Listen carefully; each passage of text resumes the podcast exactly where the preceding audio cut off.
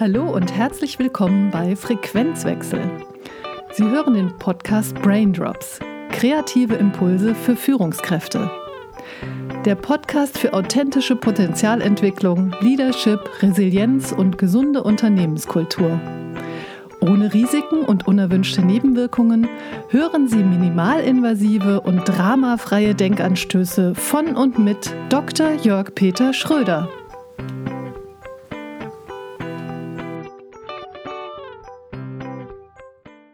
Moin, moin, grüß Gott und hallo bei Frequenzwechsel. Hier ist wieder Jörg-Peter Schröder. Heute geht es um das Thema Embodiment. Dazu spreche ich wieder mit Dr. Christoph Mauer, der als Arzt, Notfallmediziner und Hypnotherapeut große Erfahrung mit diesem Thema hat. Hallo Christoph, moin, moin in den hohen Norden. Moin, Jörg. moin, das machst du ja schon richtig gut. Als Franke wirklich nicht schlecht. Ja, da unten äh, wird so Moin gesagt und hier Moin. Das ist ganz nah beieinander. Moin, genau. Ist mir als Hamburger ja auch sehr sympathisch. Das letzte Mal haben wir uns ja mit den Themen Selbstwirksamkeit und Hypnotherapie beschäftigt. Und heute wollen wir ja ähm, um das Thema Embodiment äh, kreisen. Was für einen Stellenwert hat das Thema für dich? Es ist letztlich die philosophische Basis von dem, wie Patienten disruptive Situationen in ihrem Leben wahrnehmen, aber auch chronische Situationen wahrnehmen. Und das ist auch das äh, Momentum, an dem wir ansetzen können und wo eine Therapie sinnvollerweise beginnen kann. Das klingt jetzt ein ganz kleines bisschen abstrakt. Wenn man es in eine Formel zusammenbringt, dann äh, lässt sich das so formulieren, dass Emotionen verkörperte Erfahrungen sind. Emotionen sind verkörperte Erfahrung. Das heißt, uns passiert irgendwas in unserem Leben. Das muss jetzt gar nicht Schlimmes sein, es kann auch was Schönes sein, was Aufregendes. Und dann haben wir eine Reaktion, die wird durch in aller Regel das vegetative Nervensystem gespielt. Das heißt, uns stellen sich zum Beispiel die Haare auf oder die Herzfrequenz beschleunigt sich oder äh, der Blutdruck geht hoch und wir merken, dass unser Gesicht rot wird. Und dann erleben wir eine Körperreaktion auf eine Situation. Und dann wird im weiteren Verlauf des Lebens es so sein, dass wenn eine ähnliche Situation kommt, die Wahrscheinlichkeit steigt, dass eine ähnliche Reaktion kommt. Und dann verbindet sich das. Und dann ist es zum Beispiel so, dass jemand sagt, so, ich habe Bühnenangst. Mhm. Jedes Mal, wenn ich vor einer großen Menge Leute stand, ist meine Herzfrequenz raufgegangen. Das war total unangenehm und mein Mund wurde trocken und ich kann nicht mehr richtig sprechen. Erstmal ist das ja eine völlig normale Reaktion, wenn man was Großes vor sich hat und was Aufregendes vor sich hat.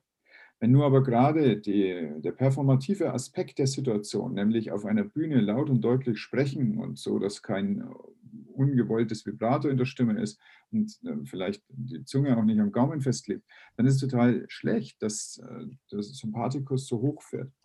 Und dann muss eben geguckt werden, was passiert. Aber wir haben ja aus einer einzelnen Situation, die sich dann also ähm, vielfach wiederholt hat, etwas, wofür wir eben sogar einen, einen Namen haben. Ne? Das ist dann das ein Lampenfieber, eine Bühnenangst, also etwas, was bekannt ist. Und was bekannt ist als Phänomen. Äh, das ist auch ganz wichtig dabei zu sehen, dass äh, Krankheiten phänomenologische Entitäten sind. Auch das klingt wieder abstrakt, aber es ist ganz genau so, dass es nämlich bedeutet, der Patient erlebt was und aus diesem Erleben heraus ist das, was er als krank oder gesund bezeichnet. Und dann gibt es auch in einem Menschen keine zwei Krankheiten, es sei denn, die liegen Jahre auseinander, aber ein Mensch hat immer eine Krankheit, also ein phänomenologisches Erleben seines Leibes. Und es ist entweder super oder lausig oder schmerzhaft oder irgendwas, aber es ist halt irgendein Phänomen.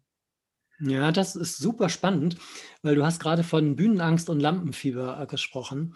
Und ich denke auch gerade so Stimme, Stimmung und Gestimmtheit, das hängt ja auch alles ganz eng miteinander zusammen. Und wenn wir nochmal das reflektieren, was du gerade gesagt hast, sind ja so Gehirn und Körper in so einer wechselseitigen Beziehung. Und da ist ja diese gegenseitige Beeinflussbarkeit, wo du gerade von dem vegetativen Nervensystem äh, gesprochen hast. Und die Frage ist, ähm, sind die Leute oder hast du den Eindruck, dass die Leute von ihrer Körperlichkeit entfremdet sind? Erleben die diese Körperlichkeit Oder versuchen die nur zu sagen, ja, irgendwie, äh, sieh zu, dass du Land äh, gewinnst, ich will das wieder, will das weghaben, aber stellen mich diesem Phänomen eigentlich nicht. Ja, ich verstehe die Frage. Und ich glaube aber, dass es ein ganz anderes Phänomen noch gibt, eine, nennen wir es mal, emotionale ähm, Illiteratät, kann man das vielleicht so sagen? Also die Menschen sind nicht gebildet, ihre Emotionen zu formulieren. Das kenne ich auch. Ich war ganz oft in meinem Leben zum Beispiel wütend. Ich dachte, ich fühle mich halt wütend, aber zum Beispiel stehen dahinter ganz andere Emotionen, die aber für die ich keinen Ausdruck hatte, die, für die ich keinen Begriff hatte, die ich nicht greifen konnte. Und dann konnte ich denen auch nicht adäquat begegnen. Das hat einfach eine ganze Zeit lang gebraucht, bis ich dann eben ähm, eine, eine, emotionale Bildung hatte und wusste, wenn sich das so anfühlt, dann ist das gar nicht Wut, sondern es ist zum Beispiel ähm, Angst, zum Beispiel ja. Zukunftsangst oder es ist äh, das Gefühl, zurückgewiesen zu werden. Das äh, drückt sich dann eben über Wut aus.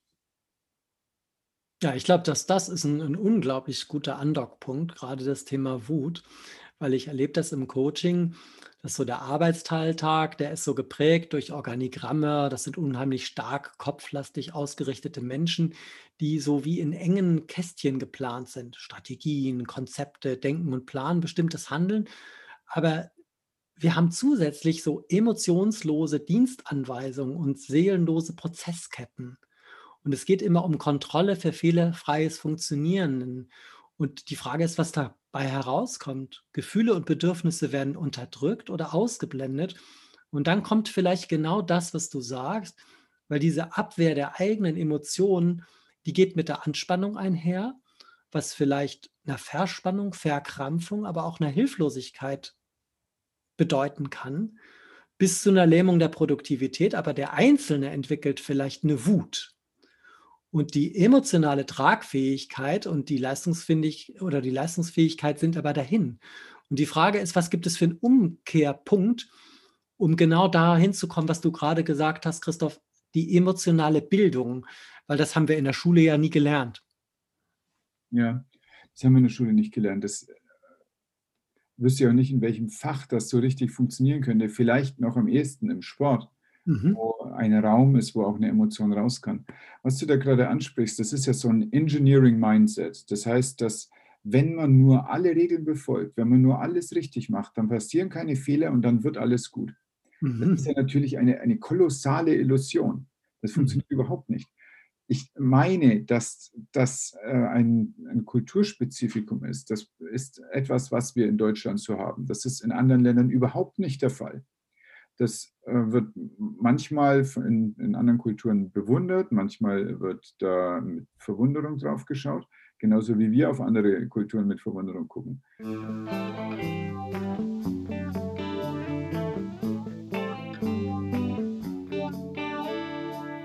meine, dass das auch was damit zu tun hat, wie das letzte Jahrhundert in Deutschland ablief.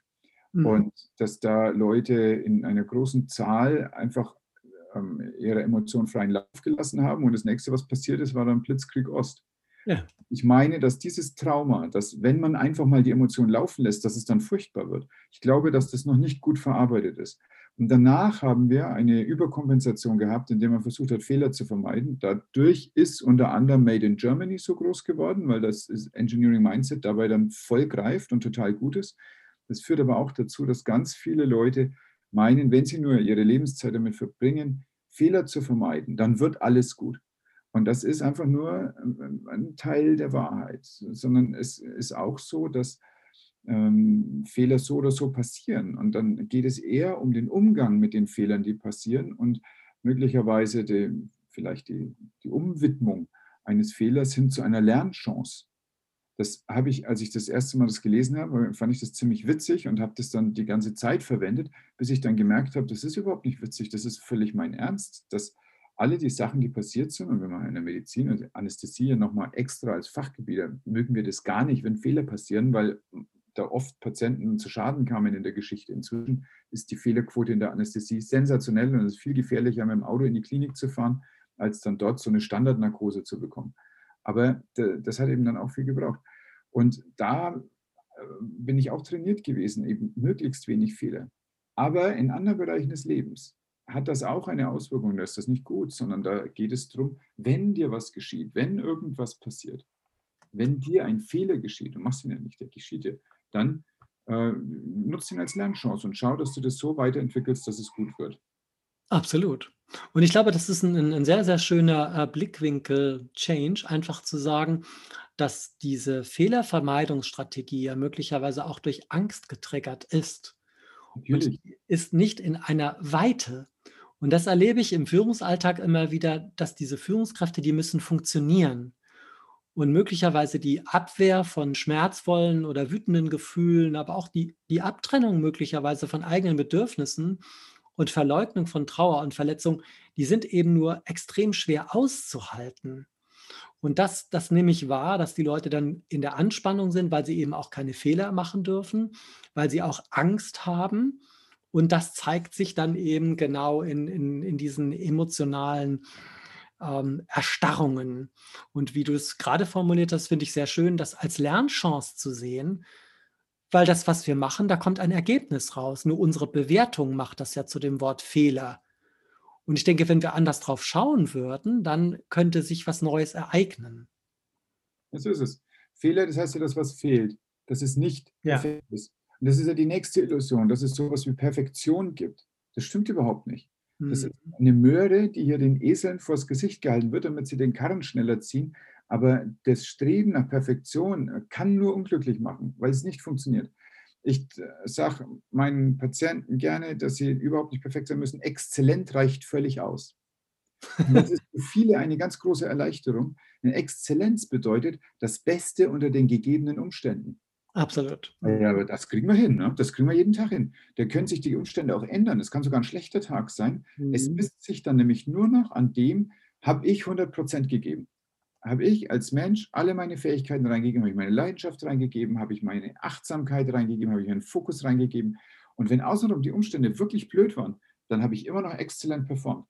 Und das nimmt einen weg aus dieser äh, von außen aufgesetzten Idee, dass irgendwas perfekt werden könnte. Absolut. Ich finde es total gut. Exzellenz reicht vollkommen. Und du hast den Nachsatz, den finde ich so schön. Das Beste unter den gegebenen Bedingungen. Und deshalb denke ich immer so, immer im Norden, ich habe immer als kleines Kind gelernt, die besten Kapitäne stehen immer an Land. Das heißt, da ist irgendein Kapitän draußen in Seenot und dann kommen die großen Unternehmensberater und sagen, ja, aber das hätte man ja ganz anders machen können. Aber die sehen gar nicht, in welcher Situation er oder sie in diesen gegebenen Bedingungen überhaupt zur Verfügung gehabt hat. Mhm. Und deshalb finde ich das so wichtig, wie du sagst, Exzellenz reicht vollkommen, aber dieses, dieses Bewusstsein, das müsste doch vermittelt werden, auch dass wir Fehler machen dürfen, um uns weiterzuentwickeln.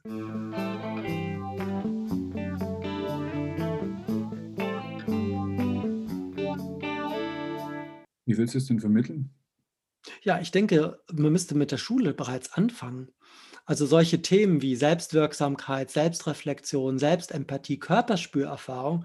Also statt vielleicht, du sagst Sport, im Sportunterricht Korbleger im Basketball zu machen, könnte man doch einfach mal eine Trance-Induktion oder eine schöne Fantasiereise machen, um wieder eine Spürerfahrung in das Körperliche reinzubekommen.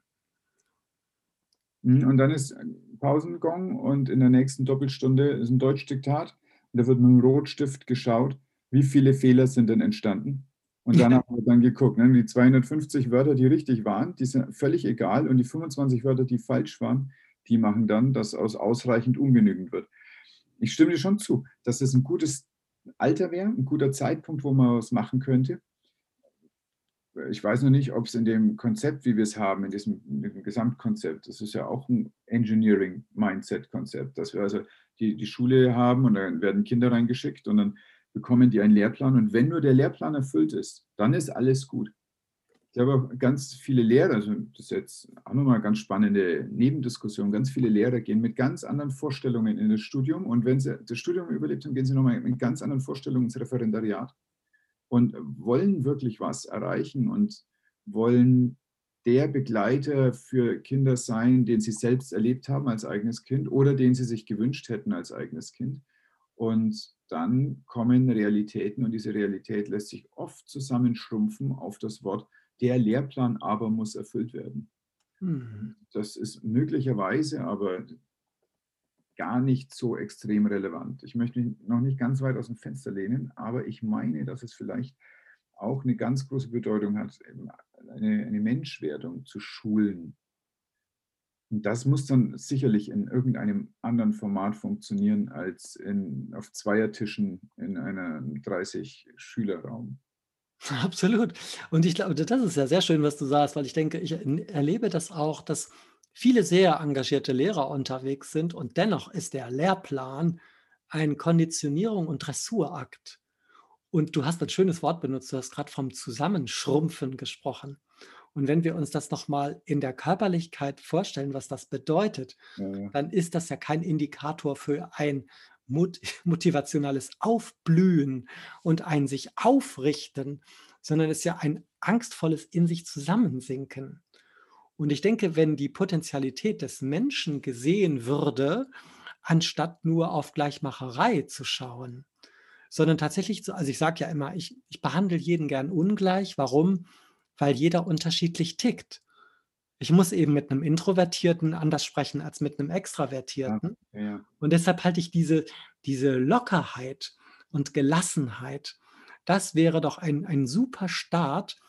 Also vorausgesetzt, die Lehrer oder die Vorgesetzten oder bei uns früher als, als Assistenten im, im Krankenhaus, die Chefärzte, wenn die selber locker wären, dann wäre ein anderes Klima auch in so einem Krankenhaus. Gut, da kommen wir jetzt natürlich ähm, ein bisschen ab von dem Thema Embodiment, aber auch nicht. Denn ähm, erster Satz zu diesen Chefärzten, es ist ja schon so, dass die entgegen allen Beteuerungen von allen Seiten, die stehen enorm unter Druck. Klar. Der, der Druck wird nicht aufgebaut durch ihre Partner oder durch die Assistenten, sondern durch Geschäftsführer. Klar. Und die Geschäftsführer erleben das nicht so, da gab es im Ärzteblatt einen schönen Artikel und da haben sie teilweise an gleichen Krankenhäusern Geschäftsführer und leitende Ärzte gefragt. Und alle Ärzte haben gesagt, täglich treffe ich Entscheidungen anders, als ich das aus meiner ärztlichen Vernunft und Ethik heraus machen würde, weil ich habe den Druck von der Verwaltung. Und alle aus der Verwaltung und Geschäftsführung haben gesagt, wir würden niemals Druck aufbauen. Das ist doch unethisch. Das heißt, es geht ums gleiche Krankenhaus, es geht um die gleichen Tage, um die gleichen Entscheidungen, die werden völlig unterschiedlich wahrgenommen. Hm. Und zum Embodiment gehört nämlich auch, dass es nicht nur das reine Gefühl ist, was ich in dem Moment habe, sondern es ist nicht im luftleeren Raum, sondern es ist ein gelebter Körper in einem Kontext. Es bedeutet auch, dass zum Beispiel jemand eine andere Haltung zu irgendwas haben kann, wenn er einen Kittel anhat, als also ein Arztkittel oder irgendwas, äh, irgendeine Uniform der Arbeit, ähm, als wenn er daheim ist. Ja. Und äh, kann beides genauso vertreten. Und mit, sag mal, mit der, der gleichen ehrlichen Grundmeinung, dass das jetzt wirklich gerade der richtige Weg ist. Ja, und vielleicht ist es gerade wichtig, das, was du gerade gesagt hast, wenn dieser gelebte Körper im Kontext ja auch unterschiedlich reagiert, ja. tatsächlich den Kontext zu reflektieren und auch das bewusst zu machen, sich immer wieder bewusst zu machen, bin ich jetzt in Druck und bin ich in Enge und bin ich in Angst und was würde mir umgekehrt helfen, in eine positive neue Gestaltungsfähigkeit zu kommen. Ja, also ich denke, das ist ein wirklich unglaublich äh, spannendes, super spannendes Thema. Und wir sollten da unbedingt dranbleiben. Ich finde, heute waren schon wieder tolle Impulse. Erstmal einen ganz lieben Dank an dich, äh, lieber Christoph. Ja, danke, sehr gerne. Tatsächlich, das bietet sich an, da noch ein, zwei Gedankengänge zu vertiefen. Das werden wir sicher tun. Ich hoffe, dass dieser Podcast wieder eine Bereicherung gewesen ist. Vielen Dank fürs Zuhören. Bis zum nächsten Mal sage ich, stay tuned, keep cool and carry on. Kreative Grüße, ihr Jörg Schröder. Sie hörten den Podcast Braindrops. Kreative Impulse für Führungskräfte. Der Podcast für authentische Potenzialentwicklung, Leadership, Resilienz und gesunde Unternehmenskultur. Minimalinvasive und dramafreie Denkanstöße von und mit Dr. Jörg Peter Schröder. Weitere Informationen über Coaching, Wirtschaftsmediation und gesunde Arbeitskultur erhalten Sie unter www.frequenzwechsel.de.